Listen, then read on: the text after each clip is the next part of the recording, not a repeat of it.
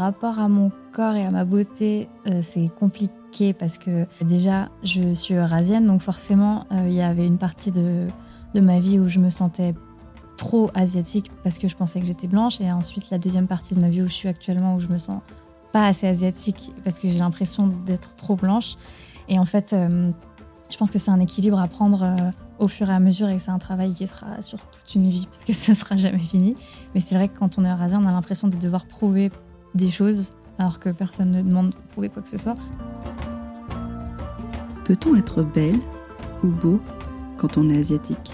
Quel impact a notre physique, notre corps, sur notre identité?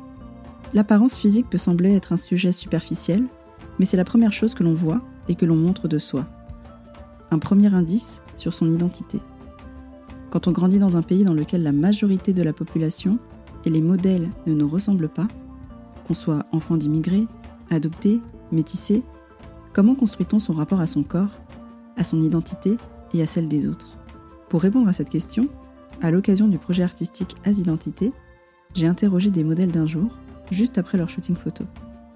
Nous avons parlé de rapport au corps, à la beauté, du regard des autres et des clichés, mais aussi de confiance en soi, de féminisme et de sororité. Le témoignage que vous vous apprêtez à écouter est l'une de ces confidences sonores. Belle écoute.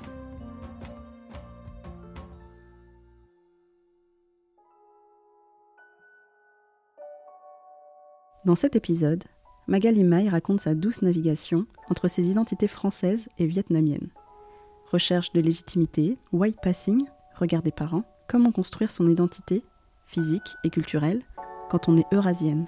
Une quête qui peut résonner chez les personnes eurasiennes, mais aussi toutes celles qui ont une double culture. Alors, je m'appelle Mai, mon nom français c'est Magali, et je suis eurasienne, donc vietnamienne, du côté de ma mère et française du côté de mon père. Mon prénom officiel, c'est Magali, mais mon prénom vietnamien, c'est Mai. Et j'essaye en fait de me le réapproprier un peu plus maintenant, parce que je peux pas changer mon prénom, premier prénom et prendre mon deuxième, mais j'aimerais que ça fasse plus partie de ma vie maintenant. Pour moi, les deux sont à la même, euh, même échelle. Et ma mère m'appelle Magali Mai quand elle me dispute.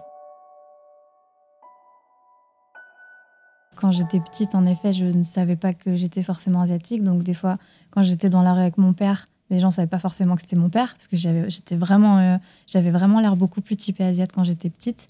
Donc c'était un peu bizarre. Et en même temps quand je suis avec ma mère j'ai pas l'impression d'avoir tous les tous les éléments pour euh, lui prouver que je suis asiatique. Elle-même je crois que des fois elle oublie en fait que je suis asiate parce qu'elle me l'a déjà dit. Ah oui c'est vrai toi t'es asiatique. Forcément euh, c'est à moi de construire un peu en fait ce que j'ai pas ce qu'on m'a pas transmis mais je sais que c'est toujours compliqué. Moi, je suis la, deuxième génération. Je sais que pour la première, c'est plus compliqué de prendre sa place et de, de se créer vraiment euh, son identité. Mais en tout cas, moi, en tant qu'enfant de la deuxième génération, j'essaie de faire mon maximum pour me rapproprier tout et que la troisième, euh, on puisse lui donner euh, le maximum d'infos et que elle, après, elle puisse choisir par la suite de quoi elles sont plus proches et qui elle est pour de vrai. J'ai besoin d'être fière en fait de ce que je suis et j'ai pas la sensation que je peux être fière du côté euh, blanc de ma famille parce que c'est mélangé et en fait euh, il y a y a eu forcément des histoires entre la France et le Vietnam qui font que euh, je me sens forcément plus en accord avec mon côté vietnamien que mon côté français. Et en même temps, il y a cette histoire de white passing qui fait que je suis un peu le caméléon, ne serait-ce que dans mon travail. Il y a des moments où je peux pas trop mettre en avant que je suis asiatique, où il y a des moments où il y a des gens qui ont des petites remarques, où tu as envie de dire quelque chose, mais si tu le dis, vu que tu es asiatique, ça va trop tomber dessus plus tard. Donc en fait, il y a des moments où il faut que je fasse la blanche et des moments où il faut que je fasse l'asiatique. Mais dans l'idéal, moi, j'aimerais pouvoir être asiatique 100% du temps. Mais malheureusement, j'ai pas la sensation que, que la société nous laisse encore euh, l'espace suffisant. Mmh. Mais on va le prendre. Mon rapport à mon corps et à ma beauté, euh, c'est compliqué parce que euh, déjà, je suis eurasienne, donc forcément, euh, il y avait une partie de, de, ma vie où je me sentais trop asiatique parce que je pensais que j'étais blanche, et ensuite la deuxième partie de ma vie où je suis actuellement, où je me sens pas assez asiatique parce que j'ai l'impression d'être trop blanche. Et en fait, je pense que c'est un équilibre à prendre au fur et à mesure et c'est un travail qui sera sur toute une vie parce que ça sera jamais fini. Mais c'est vrai que quand on est eurasien, on a l'impression de devoir prouver des choses alors que personne ne demande de prouver quoi que ce soit. Mais du coup, mon rapport à, la beauté, en tout cas euh, au, sens beauté, pas au sens corps, je sais pas vraiment euh, à quoi je ressemble. J'aimerais bien savoir à quoi je ressemble parce que je sais pas comment les gens me voient. Parce qu'il y a des personnes qui me voient comme une asiatique, il y a des personnes qui me voient comme une blanche, il y a des personnes qui me voient comme une espèce d'alien.